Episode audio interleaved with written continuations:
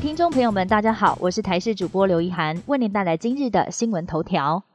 今天新增加七例境外移入，其中有六例都是突破性感染。世卫流行病学家指出，在变异病毒株持续威胁下，疫情还会继续。即便疫苗接种率高，还是不能够掉以轻心。因为英国就有数据显示，最近比对了三十岁、八十岁以上的各个年龄层，发现接种两剂满两周的确诊率，要比起完全没接种的确诊率都还要来得高。国内医师分析认为，可能是接种完两周后的人防护措施松懈了，加上变种病毒传播力又很强，才会出现这样的现象。不过，接种疫苗之后的重症比例还是有下降的趋势。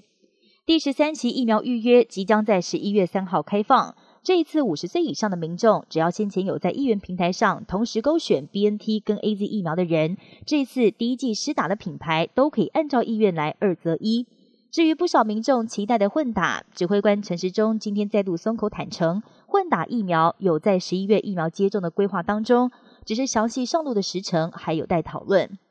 疫情期间不想外出，有一些人会选择吃泡面，但是有民众却发现了同一企业推出的泡面悄悄涨价。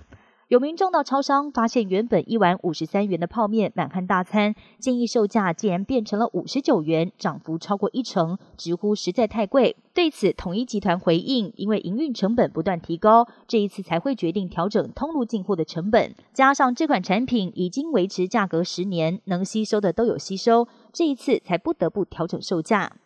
美国太空总署 NASA 观测到，在台湾时间二十九号凌晨发生太阳闪焰，而且是五个等级中爆发规模最大的 X 级。预计今明两天，太阳闪焰造成的带电粒子将会抵达地球，相信部分 GPS 系统、卫星通讯等都会受到干扰，但是对一般民众还有飞机飞行，并不会造成重大影响。